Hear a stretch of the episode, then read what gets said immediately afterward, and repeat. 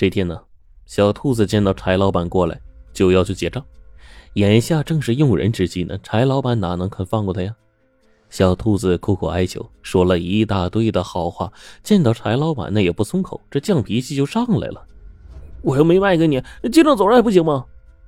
柴老板沉下脸来说：“哼，前面几个月我陪着老板打底子，为的都是大家能挣一点现在干到中途了，你今天要走，哎，明天他再走，你们把钱拿了一走了事，我怎么办呢？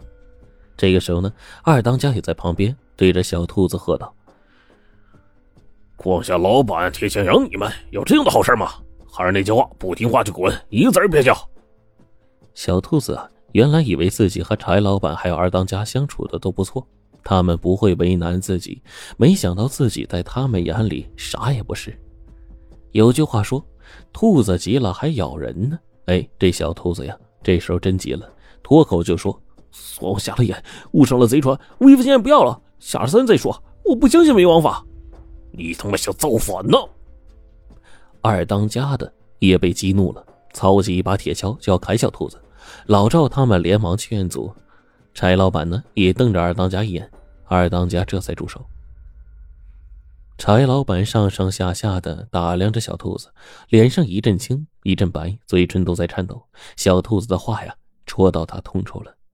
前些年呢，这里是允许个人办证采金的，但是呢，办证的少，采金的多，到处是劈山开炮，把段云河两岸糟蹋的不成样子。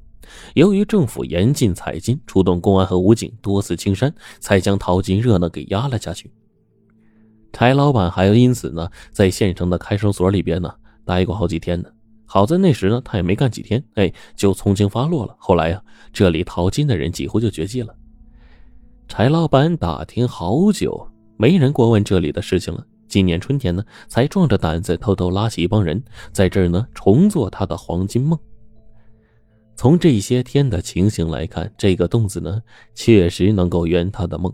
但是如果放小兔子下山，这小子真把这事儿给捅出去了，这梦不就破了吗？想到这儿啊，柴老板对了小兔子笑笑说：“哼，你既然执意要走啊，我也不留了。过几天吧，等我卖了金子呢，我给你结账。”小兔子一听呢，哎，就高兴，甜甜的说：“柴叔叔，你真是个大好人。”柴老板说：“我看这伤啊，好的差不多了。”在这儿呢，等工钱还不如再帮我干几天，你自己呢也多挣点回去。小兔子这想想也是啊，又回到洞里干活。二当家私下的问柴老板：“你你真要放他走啊？”柴老板冷笑一声：“哼，吃屎的还能治住拉屎的？”这一天呢，二当家安排民工们呢去明矿那边搬运这个粮食，还有炸药。他说：“这活累人呢，小兔子伤刚好，就不要去了。”民工们都走了，小兔子就想：“这二当家的还挺有人情味的。”就满怀感激的对二当家的说：“哎，他也不能闲着，还是到洞里干点活吧。”二当家带着小兔子进了洞，就对小兔子说：“咱们今天不干活，哎，就选选矿线啊。”小兔子更高兴了。这选矿的事儿啊，一般的民工是不能参与的，可见二当家对自己的信任。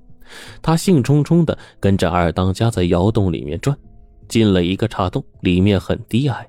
二当家呢就对小兔子说：“看这地势，这是一个金窝吧？哎，你个子小，先钻进去，把底子的石头扒开，看里面有没有金子。”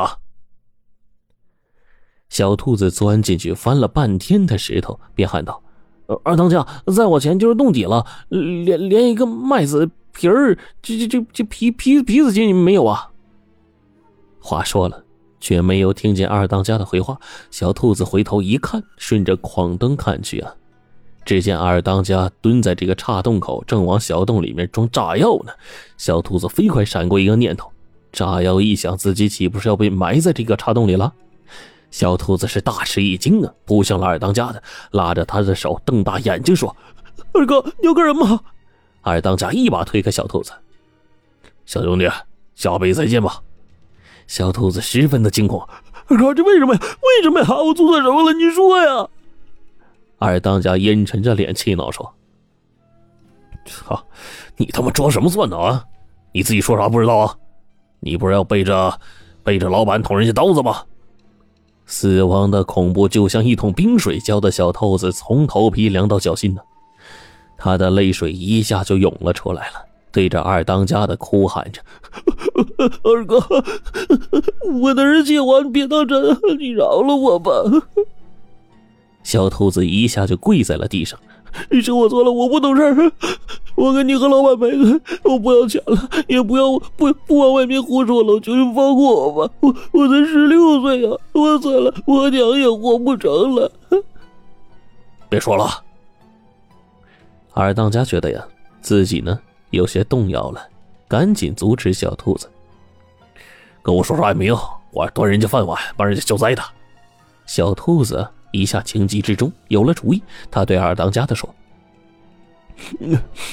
二哥，要不你就就放我走吧，谁也不会知道。只要你放我出去，让我干啥都行，我一辈子不忘你的大恩大德。”二当家的一下就来气了：“你要我出卖老板？我告诉你啊，我不是不忠不义的人。”二当家说着，又接着装炸药。小兔子知道啊，再说什么也无济于事了。眼前的险境激起了他的求生欲，他抄起一块石头，猛地砸向二当家的脑袋，随后夺路而逃。二当家一闪身，那石头只擦着他的胳膊，并无大事。就在小兔子要从他身边挤过的时候，二当家是一下子将小兔子给抓住了。小兔子拼尽全力，是又踢又蹬啊，奋力挣脱。二当家用力一摔，把小兔子摔在地上。小兔子呢，又往洞里边钻。二当家呀，怕他再用石头砸人，过去抓他，卡在后脖颈，给他按在地上。小兔子是苦苦的哀求啊，鼻子、嘴巴都挤在石头上，说出来的话也是含混不清，只有双手和双脚在扭动着。二当家的说。我本来想装好炸药再动手的，看来你等不及了。说完，顺手捡起一块石头砸在小兔子的头上，小兔子“嗯”的一声，就停止了挣扎。几分钟之后，二当家的就点燃了导火索。爆炸过后，当他再次回来查看的时候，那个洞啊已经被炸塌的沙石给封死了。老赵傍晚回来，没见到小兔子，就去问二当家的。二当家的一脸惊诧的反问：“，他说在回老家之前要去看看明矿那边的朋友，我让他去了。咋了？你们没见着他？”老赵说：“看来我们走岔路了呀。”晚上呢，老赵仍然不见小兔子回来，就担心山路危险，担心小兔子出事，这心里啊忐忑不安的，睡不着觉，就出了窑洞。他隐约的听见金槽那边有点动静，就悄声的。走了过去，看见月光下面，二当家和他们几个人正在取槽子。老赵就不明白这些人为什么要晚上干呢？又不敢到跟前去，就悄悄的回了窑洞。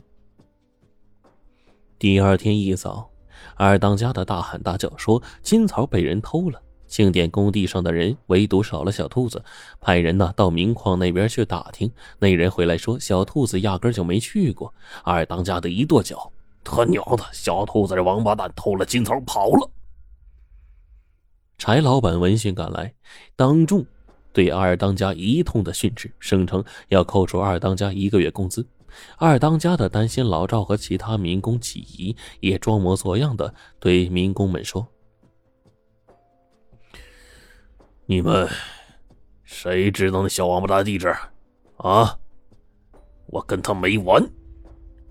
老赵不相信小兔子会悄悄走掉，想到昨天晚上二当家他们偷偷取金槽的事知道必有隐情，他感觉是小兔子出了大事了，心里是暗暗叫苦啊，却也不敢说什么。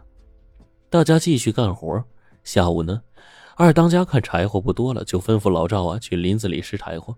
到了晚上，工人们收工吃饭，到火房一看，却是冷锅冷灶的。